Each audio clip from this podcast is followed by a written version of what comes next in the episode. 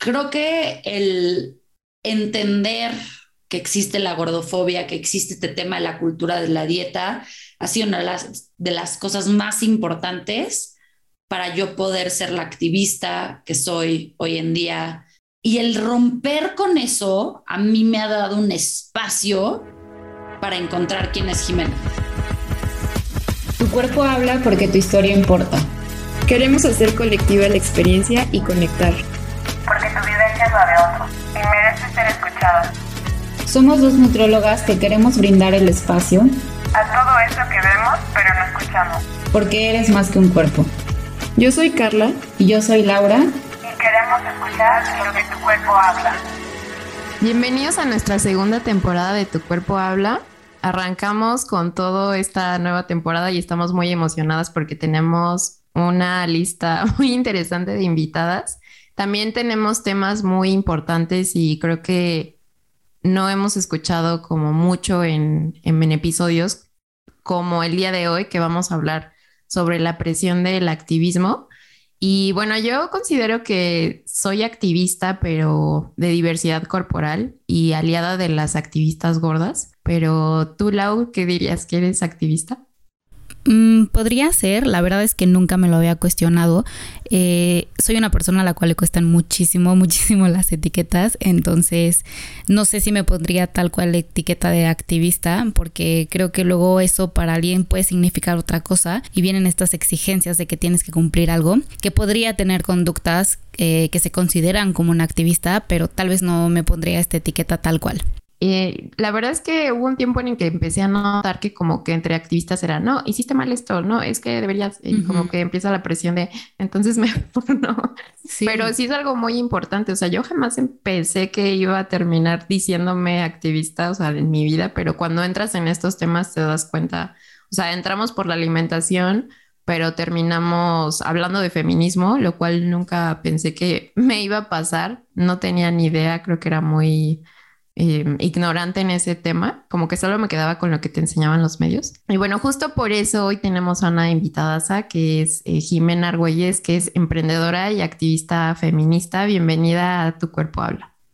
Hola, muchísimas gracias, Lau y Carla. Encantada de estar por aquí. No, gracias a ti por aceptar nuestra invitación. Sí, muchísimas gracias, Jimé. Eh, tal vez nosotras te conocemos un poquito más, pero cuéntanos un poco de quién es Jimena Argüelles, cómo empiezas en, el activismo como feminista, si te consideras feminista o cómo es que te consideras. Súper, pues bueno, eh, yo llegué a este mundo del activismo un poco eh, por, por casualidad por enojo personal a lo que yo veía en las redes, a lo que veía en eh, otros espacios y, me enojaba que decía, yo no quepo aquí. Ahorita Lau te escuchaba decir que eh, nos hablabas de que te cuestan las etiquetas. Creo que lo que más nos cuesta de las etiquetas, por lo menos a mí, es el significado de esa etiqueta, porque ser activista puede ser muy distinto para cada una de nosotras. Ser feminista es muy distinto y, eso es lo que me pasaba a mí con el término feminista y activista, que yo decía, pues yo no quepo ahí, yo no me voy a ir, eh, yo de profesión soy abogada y en mi otra vida tuve todo un tema con eh, las marchas y creía que no era la forma. Hoy como buen ser humano he, evolucionado, he cambiado, pero entonces yo decía como de,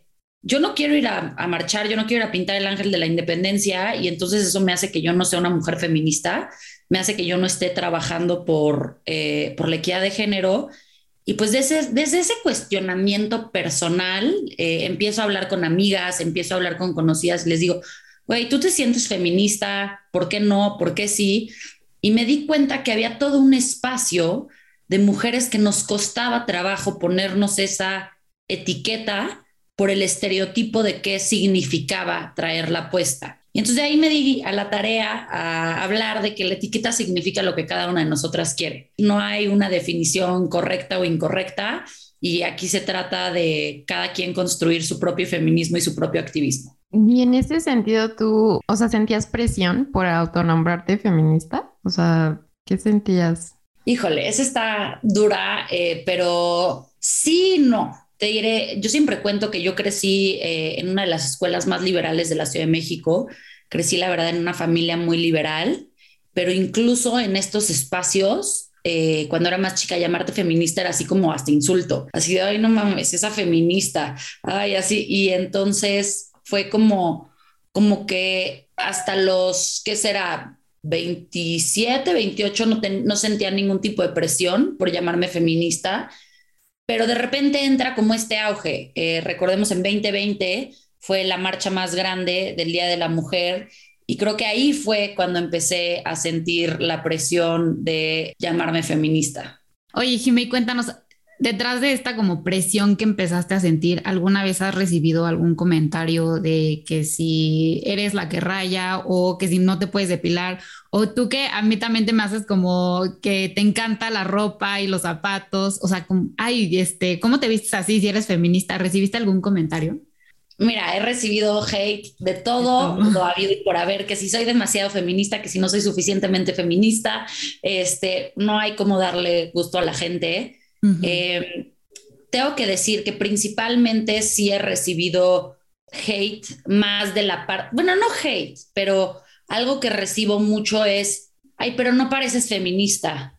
Ay, pero si tú te pintas las uñas, ay, pero estás muy bonita para ser feminista, eres muy educada para ser feminista, más cosas como... Y entonces, o sea, al principio mi mayor miedo de autonombrarme feminista era de otras mujeres, de mujeres eh, más eruditas en los estudios de género, mujeres que ya llevaban mucho tiempo autonombrándose feministas, eh, y yo decía, me van a hacer mierda, me van a acabar porque va a ser como de eh, no encajo con ese perfil. Pero no, la verdad es que como que en ese sentido creo que mi comunidad eh, está muy a la par de, hay mujeres que van tres pasos adelante que yo y que entonces eh, me ayudan a entender lo que todavía no entiendo.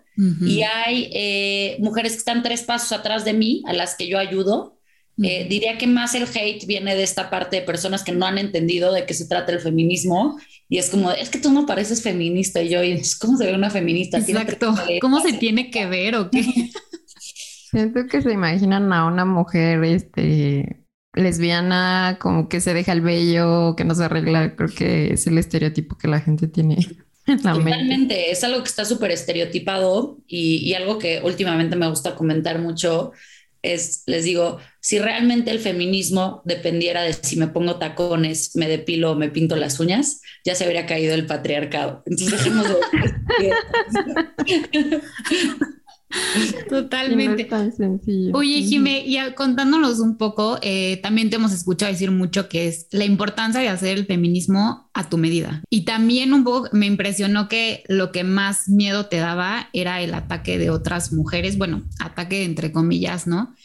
Y, o sea, que estamos buscando justamente todo lo contrario con el feminismo y muchas veces termina en eso, ¿no? Eh, tú eres más feminista que yo y tú sabes, y terminamos, en vez de apoyarnos, al final terminamos igual o peor. Entonces, ¿cuál sería para ti la importancia de hacer el feminismo a tu medida y de apoyarnos entre nosotras? Creo que esto eh, de lo que hablas de que entre mujeres, desafortunadamente muchas veces sí cumplimos con, ese estereotipo de que las mujeres somos las peores enemigas de, otras mujeres y se ve en el hoy muy sonado feministómetro. Eh, entonces, este termómetro del cual hay personas que miden qué tan feminista eres o qué tan poco feminista.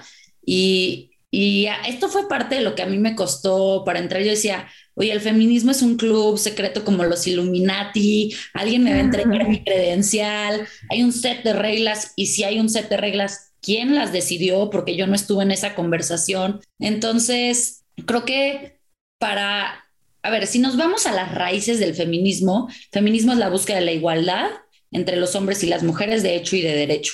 Eso es el feminismo. O sea, si tú buscas la definición, eso es. Y de ahí surgen las corrientes que le pueden agregar distintos eh, tintes. Pero en el sentido del feminismo puro, no habría por qué ser más o menos feminista. Simplemente mientras estemos buscando una equidad de género, estamos actuando eh, de una forma feminista. Y por eso yo digo, que también los hombres tienen que estar involucrados porque es un tema de cambiar con nuestras pequeñas acciones diarias. Y a lo mejor para mí, Jimena, que crecí en un espacio muy liberal, eh, decirle a mi papá que no le voy a levantar el plato es algo muy normal, pero para una chava que vive en una casa en las, no, o sea, no sé, pensemos en el norte del país o en el sur, que siguen siendo espacios más conservadores, que su familia es muy conservadora, el ella decirle a su mamá o a su papá, hoy no le voy a hacer la comida a mi hermano, o sea, me parece a veces mucho más feminista que ir a pintar el ángel de la independencia. Porque para mí el feminismo parte también de nuestro contexto, eh, nuestro contexto propio, que de ahí viene todo el tema de feminismo hecho a la medida. ¿Qué te sirve a ti? ¿Qué te sirve a ti como persona en el momento en tu vida y en el contexto en el que estás viviendo?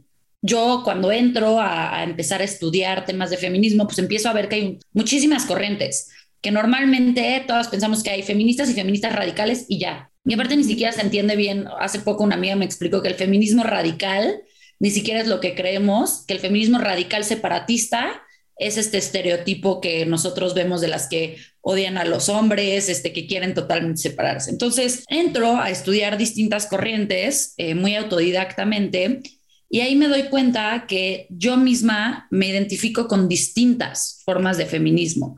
Por ejemplo, eh, en cuanto a mis políticas, eh, de, yo soy, soy emprendedora, en cuanto a mis políticas de mercado, mis políticas económicas, tengo que decirlo, soy una feminista muy liberal, una feminista, lo que llaman muy blanca, eh, que cree en el libre mercado, estudié en el ITAM, entonces creo en eso fielmente, pero también empecé a, leer sobre el lesbofeminismo. El lesbofeminismo, parte de su, de su premisa fundamental es un mundo sin hombres, y eso conmigo no jala, pero saben que sí jala el tema del cuerpo. Cuando yo empecé a, leer tratados lesbo-feministas acerca de recuperar nuestra autonomía de nuestro cuerpo, dejar de ponernos en un lugar de ser un objeto de deseo sexual del hombre, romper con la idea patriarcal del cuerpo, me encantó. ¿Y qué hice? Lo tomé. Porque tampoco se trata de ponerle a Jimena 20 apellidos feministas y decir, Jimena es una feminista eh, blanca, liberal, un cuarto de lesbofeminismo, tres cuartos de... No es, yo, yo no me identifico con ninguna corriente como tal. Yo he agarrado cosas de corrientes que a mí me hacen sentido y ya. Y para mí eso es el feminismo hecho a la medida. Mm, me gusta. me gusta y hace que tendrá como medio año que en mi cabeza estaba mucho esto de cuando te sales de un paradigma y entras a otro, pero te llenas de deberías, deberías, deberías, en lugar de liberarte, o sea, como que sí pasa un momento de liberación cuando te explota la cabeza y dices, claro, todo me hace sentido, pero luego sin darte cuenta entras a otro, como otros, sí, reglas que deberías seguir y entonces te vuelves a encasillar y te vuelves a sentir como, como si no lo estuvieras haciendo bien. Entonces ahí fue cuando me di cuenta que estaba sintiendo esto y dije, no, a ver, no salí de un paradigma como para entrar a otro que me haga sentir que pues estoy mal. Entonces empecé a hacer lo que tú dices, como que sin darme cuenta, lo que de hacerlo a mi medida y decir, ok, con esto me quedo. No se trata de sentir culpa por estar haciendo X cosa, ¿no? Me acuerdo que incluso escuchaba a Cuerpada, que es una invitada que tuvimos en la temporada 1. En alguna entrevista ella decía, eh, hay corrientes feministas que te dicen que eso de que te pidan que te cases con el anillo, pues realmente no es feminista. Pero a mí me gusta, o sea, a mí yo sí espero eso, entonces estoy bien con que en esa parte no me identifico. Entonces, no sé, creo que sí es de identificar y estarse cuestionando constantemente para no entrar de nuevo en un estereotipo que te encasille y que te cuarte libertad y que te haga sentir culpa y vergüenza. Sí, justo, totalmente. Yo me siento ya en terapia con ustedes dos aquí. me están calmando mucho mi estrés, pero creo que es mucho justo como la presión que yo solita a veces me pongo, que y lo que decía Jim al principio, ¿no? Es el significado que le das y que aparte pues estás en un constante cambio, en un constante aprender, en una construcción que vas cambiando, ¿no? Al final vas cambiando y, creo que eso me quedo mucho con lo que decías, Jimé, de ir tomando lo que a ti te funciona. No todo nos va a funcionar de todos lados y creo que ese es el, el problema de yo ponerme tantas etiquetas. Claro, ¿no? Y esto que dice Carla de de brincar de un paradigma al otro y entonces tener un nuevo set de deberes, de deber ser, es horrible y, y, aquí también creo que es un momento de hablar de, tenemos que bajarle dos rayitas a lo duras que somos con nosotras mismas. O sea, de verdad eso de tener que estar cumpliendo todo al 100 y ser eh, la mujer perfecta, eh, lo hablaba ayer, pasamos de tener que ser la ama de casa perfecta a tener que ser la mujer de, perfecta que es feminista, pero ama de casa, pero CEO, pero trabaja, pero tiene amigas, pero va al gym. Y dices, ¿a qué hora? O sea, no me da. No somos seres perfectos. Punto final. Y creo que, por lo menos a mí, en lo personal, las expectativas con las que me cuesta más romper son con las mías propias de mí. sí. sí, totalmente. A mí también. Sí, es aprender a ser menos exigente y no, ahora ser la feminista perfecta tampoco va por ahí. Exacto. ¿Y cómo podríamos apoyarnos entre activistas o feministas para hacer más amena la lucha? Creo que eh, algo muy padre que se está haciendo ahora, voy a sonar como tía, pero con la era digital, eh, son colaboraciones como la que estamos haciendo el día de hoy, estos espacios de, prestarnos al diálogo, de decir, oye, yo tengo este espacio, hablemos juntas. Eh, oye, el otro día me decía una amiga, puedes venir a dar una conferencia Tengo trabajo con un grupo de niñas eh, que han sido víctimas de violencia. Ir, o sea, estar presentes, mm. echarle porras a las otras. O sea, por ejemplo, aquí las tres que estamos sentadas, Ustedes tienen un podcast y yo tengo un podcast. No porque yo tengo un podcast quiere decir que no voy a venir a su podcast, que no le voy a echar flores, que no lo voy a apoyar, que no lo voy a escuchar. Las personas tenemos capacidad de, escuchar N podcast al día. Entonces, pensar que el pastel es finito, pensar que solo hay un pastel y nos tenemos que dividir el pastel, es esa mentalidad que creo que luego no nos deja eh, hacer estas alianzas sororas en las que decimos, pues si solo hay un pastel, hagamos otros 20 pasteles. No nos, no nos clavemos en que si, si ustedes tienen 10 escuchas, yo ya no voy a tener escuchas. O sea, hay para todas. hay para todas. Y es algo que creo que las niñas desde chicas nos ha costado entender porque no nos han enseñado, eh, creo que es un tema de enseñanza eh, de competir sanamente. Yo siempre lo digo, cuando tú ves a los hombres que crecieron jugando fútbol o algún deporte eh, de equipo, por supuesto que también hay mujeres, pero, y cada vez más, pero bueno, yo lo veo con mis amigos. Si ellos van a la cancha de fútbol, se agarran a madrazos, se pelean, se gritan, salen de la cancha y son los mejores amigos del mundo. Sí. Se echan porras y luego cambian de equipo y se echan porras. Entonces, como que los hombres no tienen esta bronca de entender la competencia sana. Porque la competencia no es algo malo, la competencia es algo que nos hace ser mejores, eh, tener mejores estándares de calidad, eh, ir innovando. Pero lo que falta es que mientras los niños están haciendo esto o incluso jugando a la guerra, entonces las niñas estábamos sentadas jugando con las muñecas al té. Entonces, no hay, no había, o sea, no, ahí la competencia era, mi muñeca está más bonita que la tuya. No, mi muñeca va a ser la princesa y tú no vas a ser la... Era una competencia de que el pastel era uno. También mm. eh, ayer estaba escuchando un, audiolibro eh, y en el cual eh, una de las que narraba decía, parte del problema es que nos vendieron a las mujeres que nuestro goal en la vida es conseguir al príncipe azul.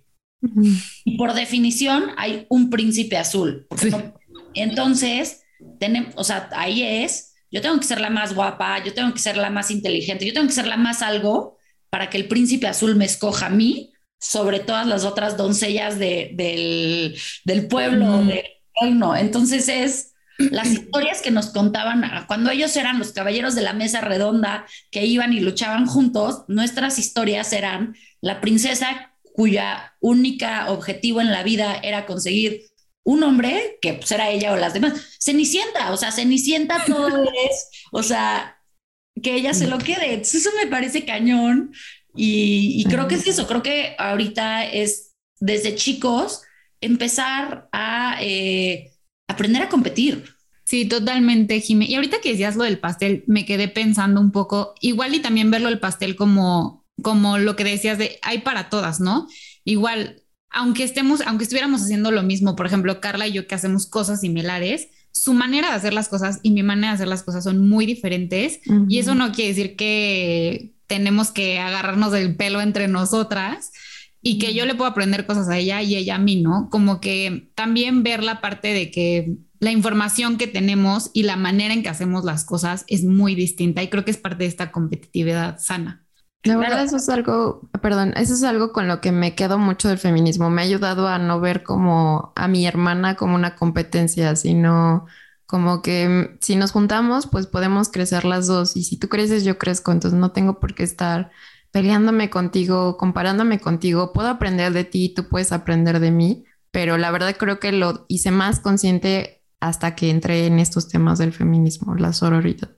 Claro, y, justo lo dijiste, a ver, Carla y Lau pueden hacer, o sea, se dedican, eh, las dos son nutriólogas, las dos tienen un, un, enfoque similar, pero el polvito mágico de Lau es de Lau y de nadie más, y el polvito mágico de Carla es de Carla, y el polvito mágico de Jimena es de, de Jimena, y por eso a mí me gusta mucho hablar de que liberemos nuestro poder, porque hay un poder único que es parte de nuestra personalidad y la forma en la que nosotros habla, o sea, podemos estar diciendo las tres la mismita información y cada una de nosotros la va a decir distinto, va a conectar con distintas personas de distinta forma, porque incluso podríamos tener la, mismita audiencia las tres y cada una por su personalidad, por esta parte de la autenticidad, va, va a resonar de forma distinta. Y otra cosa que considero que es importante para apoyarnos entre activistas y apoyarnos en la lucha, que también es, no sé, como que me agarro en épocas de reflexionar temas y los reflexiono y los reflexiono. Y otro de los temas que reflexionaba el año pasado era sobre respetar luchas y no ocupar este, voces que no nos corresponden. Por ejemplo, Lau y yo si queremos hablar de gordofobia. Como ella y yo somos delgadas, no vamos a hablar de gordofobia, sino vamos a dar el espacio para que alguien más que ha sufrido esa violencia lo hable. Y creo que en el feminismo también pasa de, no es lo mismo lo que va a sufrir una mujer indígena y entonces si la mujer indígena va a alzar la voz, yo le voy a dar el espacio, pero voy a estar ahí para que se vea que somos más, pero no le voy a quitar su espacio. Y creo que en ese sentido, a veces cuando un activismo como que le quiere decir al otro que está ocupando espacios que no. Creo que no hay muchas veces la forma de hacerlo y como que ahí es cuando se empieza a generar como el, no, es que tú me dijiste esto y creo que es una mezcla entre saber recibir eh, retroalimentación de que hay cosas que puedo hacer mejor y también a la par eh, saber comunicarlo sin que sea agresivo y se vea como lo estás haciendo mal cuando ya de por sí ser activista es, es un rollo. no sé si me di a entender. Sí, claro. Eh, nada más que ahí yo eh, disuado un poco de ti. Yo creo que esta parte de decir, si yo no soy una mujer indígena, yo no puedo hablar de eh, sus, dolores, sus doleres, de sus problemas, no me gusta. Yo creo que es tema de decir, yo puedo hablar desde la honestidad, de decir, a ver, no es un, no es un tema que yo sufra, pero es un tema con el que puedo tener empatía y del que, del que si tengo una opinión, la puedo dar. De ahí alguien más puede llegar y decirme, oye, tú, pues desde tu privilegio no lo entiendes. Bueno, pues ven y dímelo pero yo no creo en ni la autocensura ni que nos censure alguien más.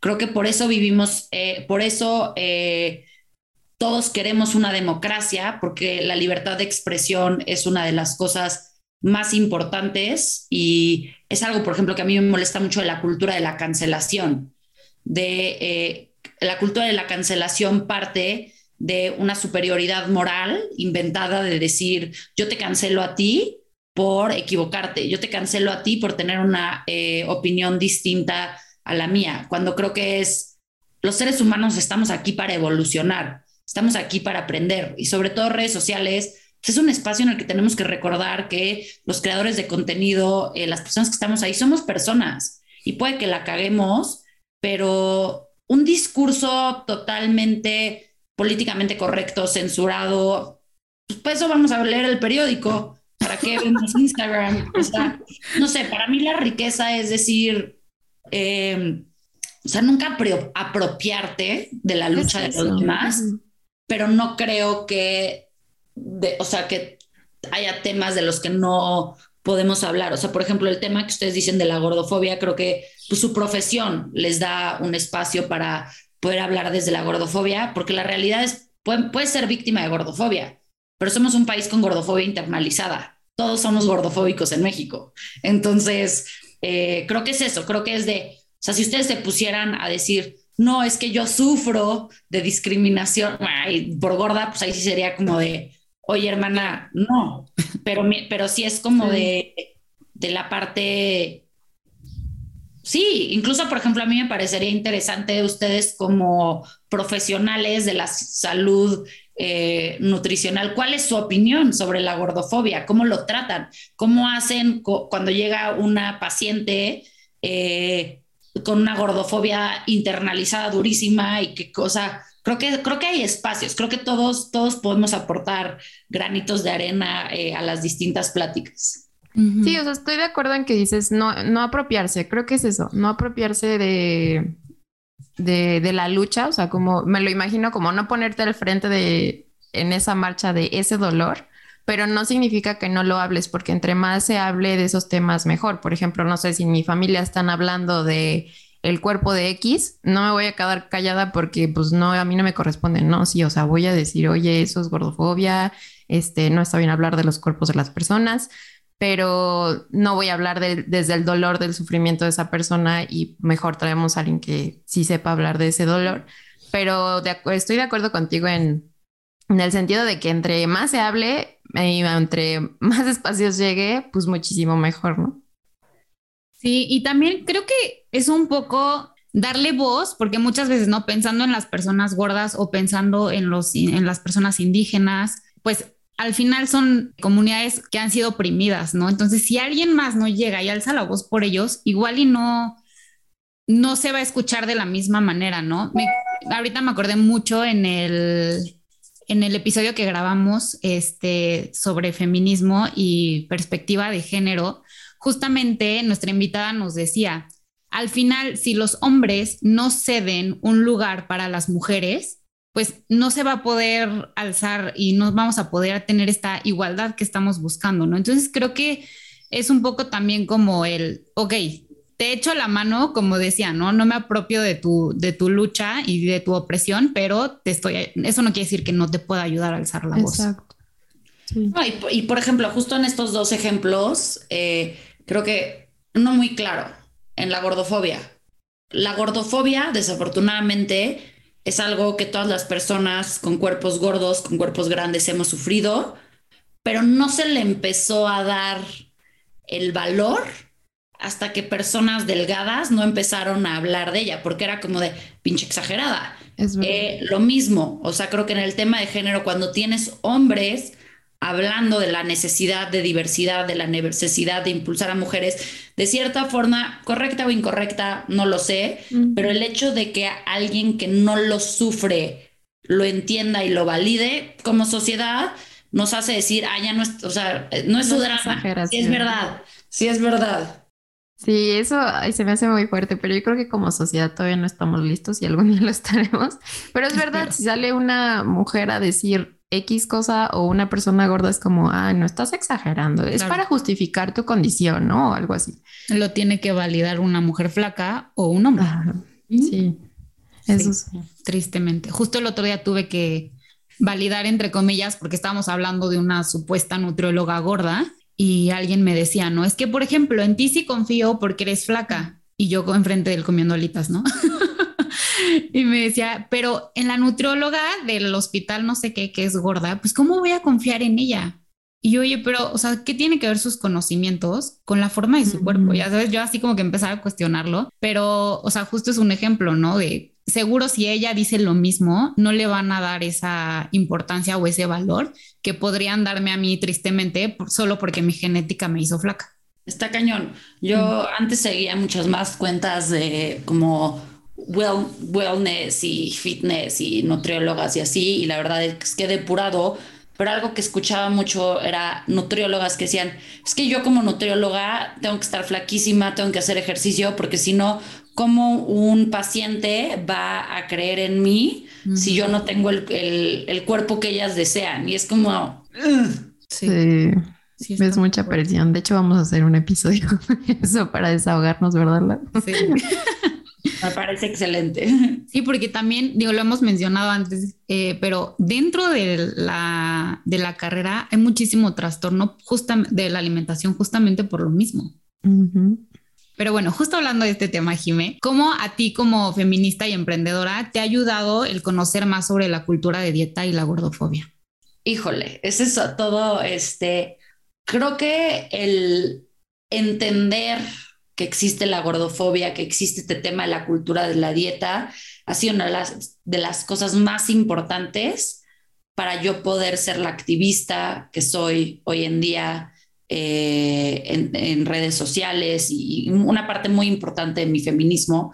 Eh, yo lo he platicado muchas veces, pero yo empecé a hacer dieta a los 14 años y dejé de hacer dieta a los 29 años lo digo de, claramente, luego la gente se ofende. No, no conozco a todas las nutriólogas de México, pero conozco una gran variedad de nutriólogas de México. He hecho muchas dietas, desde las dietas, de hecho, eh, la de la zona, la de pronocal, keto, la de inyectarte hormonas, este, intermittent fasting, todo. Y, y el romper con eso a mí me ha dado un espacio para encontrar quién es Jimena cuando Jimena deja de ser una persona que está obsesionada con tener el peso ideal, entonces pasa mínimo 10% de su día pensando en qué no puede comer, 40% eh, de su día haciendo ejercicio y el resto del día, del día pensando en cómo va a compensar lo que sí se comió, porque aparte soy alguien que le encanta la comida, me encanta la bebida, entonces nunca realmente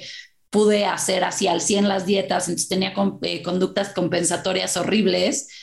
Este, cuando deja de vivir en esa obsesión, encuentro espacio para, para reflexionar en otras cosas, espacio para conocerme, espacio para pensar. En vez de estar obsesionada de, de contar mis calorías, puedo decir, eh, pensar en qué significa el feminismo para mí. Es decir, salirme de esto eh, me ha dado un espacio de reflexión muy grande.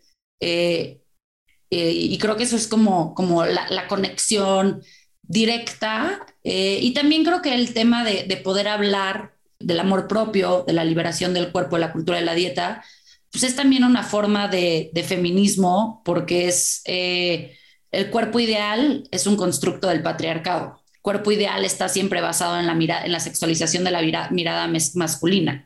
Entonces, cuando rompes con eso, rompes con que las, las mujeres estamos aquí para el placer de los hombres. Sí, no estamos de adorno, ¿no? En algún punto pensé y bueno, también escuché que decían que al feminismo le faltaba mucho eh, agregar temas de gordofobia y cultura de la dieta, porque como si tenemos tan interiorizada la idea de que gordura es igual a persona no sana, entonces como que habían feministas que decían, no, pero es que eso sí no está bien porque pues no es salud. Entonces siento que no sé si a este, a este 2022 ya hemos avanzado en ese aspecto, creo que sí, pero sí creo que muchos años le ha faltado al feminismo agregar temas de gordofobia. Claro, cuando se habla del feminismo interseccional y hablamos de estos grupos, estamos de unos grupos que sufren otra opresión además de ser eh, mujeres, pues también, o sea, así como hay los grupos indígenas, los grupos afrodescendientes, eh, la comunidad LGBT eh, plus, también hay el feminismo gordo. Y debería de haber una corriente que hable del feminismo gordo. O sea, el, simple hecho de poder decir la palabra gordo y quitarle la connotación negativa, eso ya es como un gran paso, que yo lo admito, a mí me cuesta, o sea, yo tengo un cringe interior horrible cada vez que defino mi cuerpo como un cuerpo gordo, pero es una de las promesas que yo me hice a mí misma y a mi comunidad. Si yo no le quito el estigma, ¿quién más se lo va a quitar? Si yo tengo miedo a nombrarme como una persona gorda, quiere decir que yo, yo solita le estoy poniendo una carga negativa, cuando gordo y flaco son adjetivos neutros.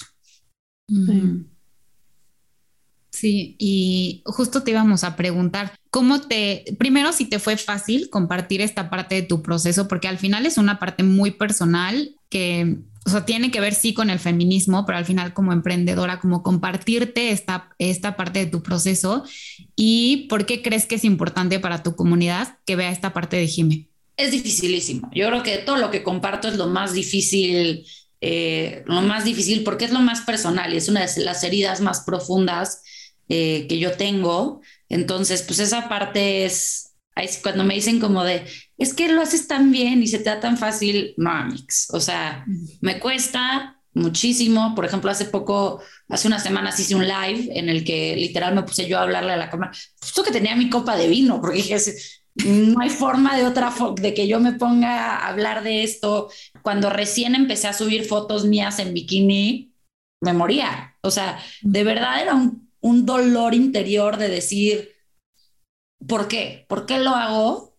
Y, creo que eso responde la siguiente, tu, otra pregunta, porque yo, yo he visto mujeres que a mí me han inspirado a hacerlo, que lo hacen.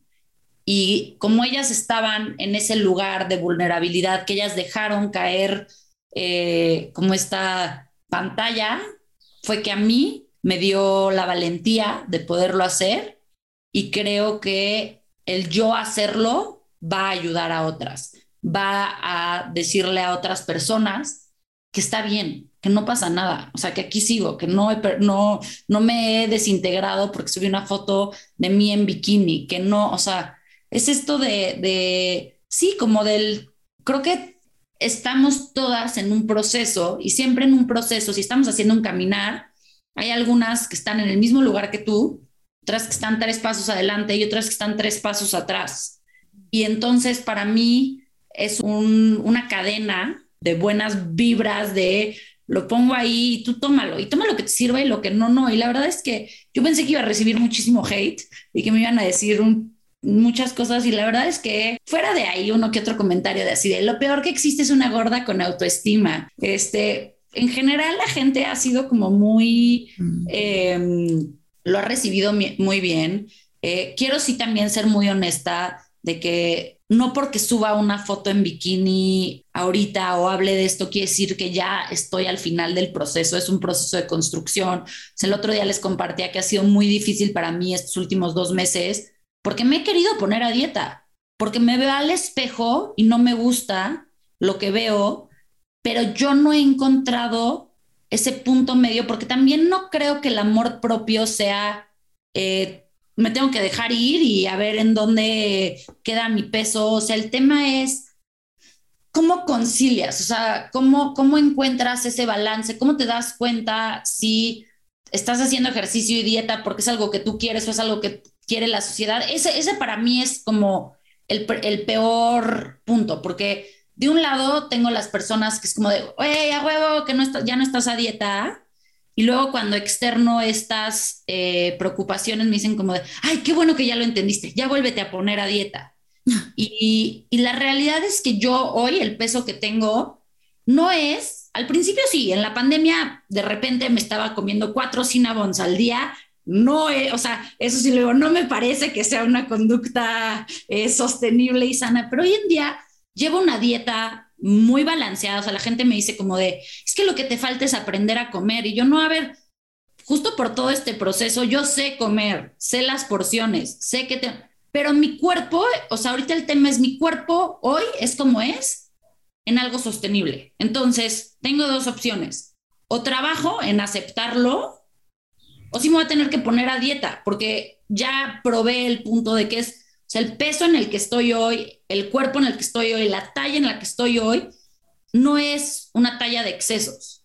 Es una talla de que yo para tener un cuerpo más chico tengo que restringirme sí o sí. No hay de otra. Me decía mi mamá, es que entiendo que no quiera ser flaca, pero no entiendo por qué quiere ser gorda. Yo, mami, te amo, pero no lo es, mi mamá es una persona delgada. Es una persona que tiene el privilegio de la delgadez. Entonces, le cuesta mucho trabajo entender esa parte. Le digo, no es que yo quiera ser gorda, o sea, nada más yo ya no quiero vivir limitada. Si yo pudiera, o sea, es entender que en el estilo de vida que yo quiero llevar, pues hay un peso que va a ser mi peso natural. Porque yo creo que tampoco se trata de pesos ideales, es el natural. Sí, y justo hablando de las presiones, yo estoy trabajando mucho en cómo divulgo mi información de forma que ni te sientas presionada por tener eh, el peso ideal entre grandes comillas o el que te dijeron alguna vez que es en el que tienes que estar, pero tampoco que sientas culpa ni presión por estos sentimientos que son lo más normal que aparecen de debería ser una dieta, o sea, sí debería estar haciendo más cosas. Entonces, eh, creo que sin culpa por ambos sentimientos son lo más normal del mundo. Y, y, pues creo que al final cada quien sabrá qué es lo que le viene mejor, porque creo que también hay épocas para, para trabajar en aceptación, porque realmente es invertirle a, a un trabajo diario. Y creo que hay ocasiones en que he notado que las personas no tienen la energía ni, ni la estabilidad emocional o algo que realmente les deje que en ese momento empiecen por aceptar su cuerpo, trabajar en esto. Y tal vez no es el momento, ¿no? No, obviamente no digo que es tu caso ni nada de esto, lo pienso por personas que han venido a la consulta y digo, creo que en estos momentos tal vez no está lista esa persona. Entonces, a lo que quiero llegar es que en este punto de las culpas, no, no nos sintamos con la vergüenza por ese tipo de sentimientos, de si está siendo buena activista gordofobia para la que se identifique con esto o activista del feminismo, o sea, que realmente lo que sea que hagas te lleve a sentirte libre y, y sin culpas. Creo que ese es el punto, Carla. O sea, como tú lo dijiste muy bien, es para mí el tema aquí es quitar los juicios y que sea, o sea, yo siempre, si a ti te hace feliz o sea, yo conozco amigas que son las más felices en su estado natural de estar a dieta y está bien, o sea, no, no, no, no se trata de juicio, se trata de, y como tú dices, creo que también yo, yo puedo llevar este proceso porque llevo años en terapia, llevo 30 años en terapia, llevo 30 años trabajando este, este tema en la pandemia, me di un clavado a trabajar en mí y por eso lo puedo hacer sin tener otras repercusiones en mi salud mental. Entonces eso es bien importante que sea el momento eh, para ti. Y también importante, o sea, creo que otra vez, creo que yo estoy en el lugar de hacerlo precisamente porque ya pasé por este camino en el que también aprendí a comer, porque creo que eso sí es muy importante decirlo. En México tenemos muchos problemas por ejemplo, el beberse un litro de Coca-Cola al día, o sea, no se trata de peso, se trata, creo que es nada más de, o sea, entender que eso no es lo más sostenible. Ni te voy a decir sano o insano, bueno o malo, no me parece que sea sostenible. Entonces creo que también hay espacios en los que las profesionales de la salud tienen este espacio de, ok, aprendamos a comer. Aprendamos que si te comes un cinnabon no te va a pasar absolutamente nada si tienes un, o sea, lo demás balanceado. Sí, totalmente de acuerdo. Justo cuando nos platicabas de, la pandemia de los cuatro Cinnabons, anoté no es sostenible, que, y que para una persona puede ser sostenible el comer cuatro Cinnabons o para una persona puede ser como tu amiga, ¿no? Que nos decías, puede ser sostenible hacer la dieta. Y ahorita que nos dabas el ejemplo de la coca, sí, sí creo que hay mucho como cultura mexicana que todavía tenemos mucho que aprender sobre la alimentación. Falta mucha educación, pero también creo que a veces no vemos que muchas veces es lo que pueden, ¿no? Por la economía o por el lugar donde viven o por el trabajo o por los tiempos. Entonces creo que es una combinación de todo pero como bien decían las dos, ¿no? Que sea lo que a ti te dé libertad, lo que te dé paz y lo que tengas, así como el feminismo hecho a tu medida, hay que robarle la frase. no es cierto. la nutrición hecha a tu medida, ¿no? O sea, la alimentación que puedas dentro de tu contexto. 100%, o sea, bueno, y creo que ese, por eso te digo, creo que el problema de la coca es sistémico y creo que es horrible que vivamos en un país en el que es más barato comprarte un litro de coca que un litro de agua pura.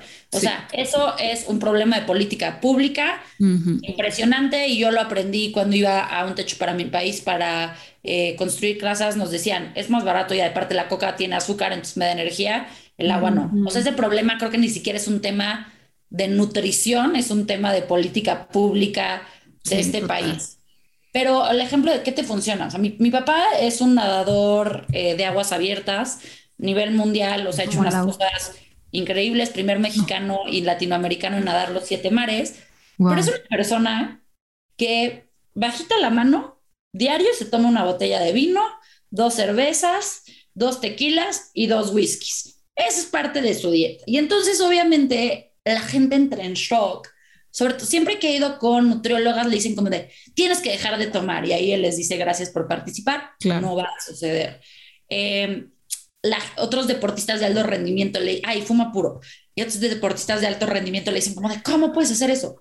Y yo lo que veo en él es, a ver, si el hombre puede nadar durante 24 horas seguidas, a 16 horas, tomándose su botella de vino, ¿quién soy yo que no me puedo subir a la caminadora dos horas para decirle que eso es, está bien o mal? El tema como es que es sostenible.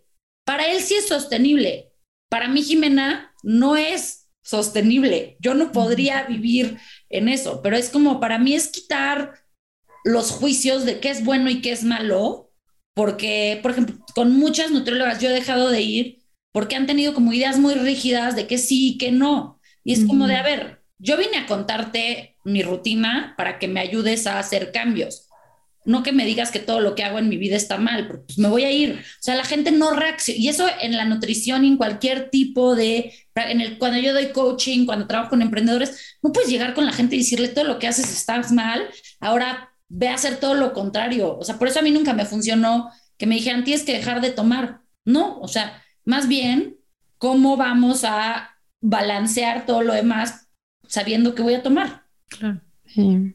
Sí, pues ahí ese es otro temazo que igual tenemos pendiente, tratar lo que es sobre salutismo y esta presión moral por ser sanos y así cuando es la decisión de cada quien lo que sea que quiera hacer en su vida.